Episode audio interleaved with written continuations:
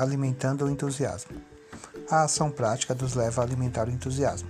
O entusiasmo é o resultado constante de uma busca.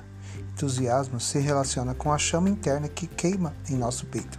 Quando as coisas estão bem, elas podem piorar, mas nem por isso seu entusiasmo pode acabar. Os passos que damos são necessários para que os próximos passos possam nos ajudar a sair de uma situação incômoda.